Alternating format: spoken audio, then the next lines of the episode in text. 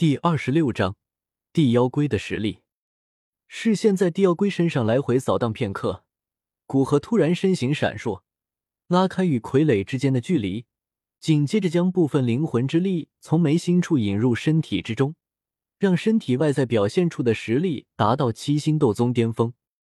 站立身形，对傀儡命令道：“全力与我战斗！”声音刚刚脱口，只见那地妖龟漆黑的双眼之中。突然涌现出一抹红芒，身形闪烁间，出现在古河身边，拳头紧握，对着古河的脸颊直直的一拳轰去。被银芒包裹的拳头轰出，附近本就不稳的空间一阵扭曲，高空之中无处不在的罡风都在其拳头之下出现短暂的空白地带。拳头还未接近，恐怖的劲风便让古河的脸庞生疼，同时一股致命的危机感浮现。那是根植在身体最深处的基因给予他的警告：不躲开，会死。来不及为自身的拖大后悔，古河手掌伸出，一层灿烂的银芒以其身体为中心向外张开，最后形成一道三四米庞大的凹陷状的能量护罩。能量护罩刚刚张开，便与傀儡拳头外包裹的那一层完全由压缩空气所组成的白芒碰撞在一起。轰！最终，拳头狠狠撞在能量罩上，一道惊天动地的巨响在这高空之上回荡。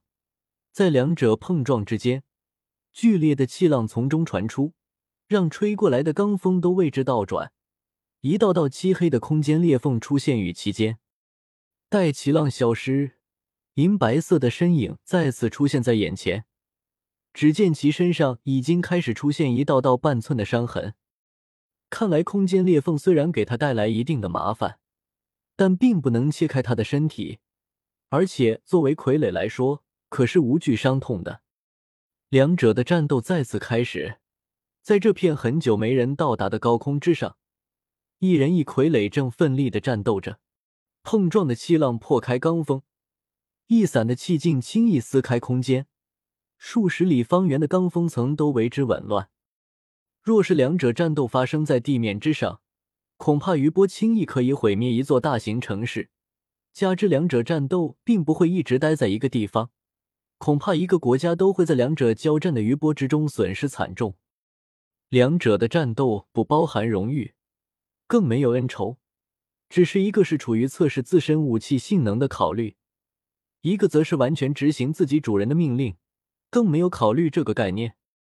如此过了下半天，古河身体都微微出汗，看着再次攻来的傀儡，果断下令道：“好了，可以停了。”只见前一刻还气势汹汹、恨不得打死古河的傀儡，转眼间便安静的收手，站立在半空之中。呼，很久没有这么爽快了。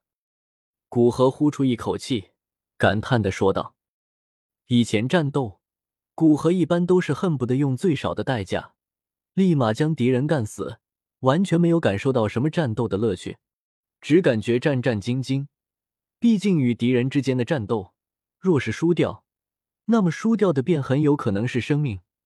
他可不知道，若是作为古河这个存在消失，还有没有第三次机会。所以，少数几次与敌人交锋，在战斗之后，他都感觉到微微疲惫。但与傀儡战斗不同，这里没有别人，有的只是他自己和没有意思的傀儡。他也可以不用遮遮掩掩，可以拿出与傀儡实力相当的底牌，与其进行一场不涉及任何利益的战斗。特别是战斗的按钮控制在他的手里，若是他不想进行下去了，完全可以随时取消，全身心的投入战斗。或者说，等我站立在那最顶点的位置，没有人还在我头上，我才可能会放开手脚。现在我知道太多，明白自身的渺小，实在没有心力像白痴一般与敌人来一场实力基本相等的战斗。心里这样想着，古河看向地妖龟。经过测试，古河发现地妖龟的实力差不多相当于斗宗六星巅峰，配合其一身坚固无比的身躯。加上其不畏伤痛的特性，哪怕斗宗七星也很难应对。但是傀儡的战斗极为死板，只要时间久了便有迹可查，完全靠蛮力压人，碰上经验老辣者难免吃亏。所以傀儡整体的实力差不多也就斗宗七星，相当于高阶斗宗。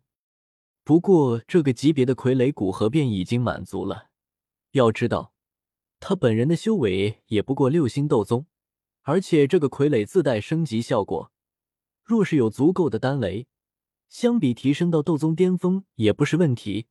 至于那相当于斗尊的天妖龟，恐怕得等他的实力更进一步，到能炼制八品丹药之上，引来带颜色的丹雷，才有可能提升。袖袍一挥，将地妖龟收入纳戒之中，古河反身对着下方飞去。与傀儡之间的战斗早就已经偏离了原先所在的高空。现在古河也不知道自己处于何处伤口，不过可以确定的是还在加玛帝国境内。向下飞行过程中，古河灵魂之力一扫，发现下方的那个轮廓逐渐清晰的大型城市，其城墙居然是以黑岩所建。以如此规模的黑岩建立的城市，恐怕就是斗王全力轰击也无法撼动。以黑岩建造的城市，难不成是黑岩城？古河突然停下，皱着眉头。本来直接离开的念头被抛开，因为他的灵魂之力的确在城中许多人的口中听到黑岩城这个名字，加上城墙特别的材质，恐怕加玛帝国也就只有黑岩城有这样的特征。我记得好像有个奇葩的弟弟在这个城市。古河眉头皱得更紧，终于从记忆中想了起来，古特。原身古河的弟弟炼药天赋不错，可却极其迷恋收藏各种天才异宝，这种迷恋程度几乎达到了病态的地步。但他收集的那些天才地宝并没有炼制丹药，而仅仅是将其收集起来，似乎其仅仅只是想要拥有这些天才地宝的所有权一般，并不在意这些东西能炼制出何等珍贵的丹药。就因为他这爱好。浪费了他大量的时间，导致一直停留在三品阶段。想着脑海之中，他那个带有血缘关系弟弟的资料，不由大感头痛。说到底，自己占据了他哥哥的身体，虽然貌似两人关系不怎么好，但怎么也是亲兄弟。既然机缘巧合到了这里，不去拜访一下，实在说不过去。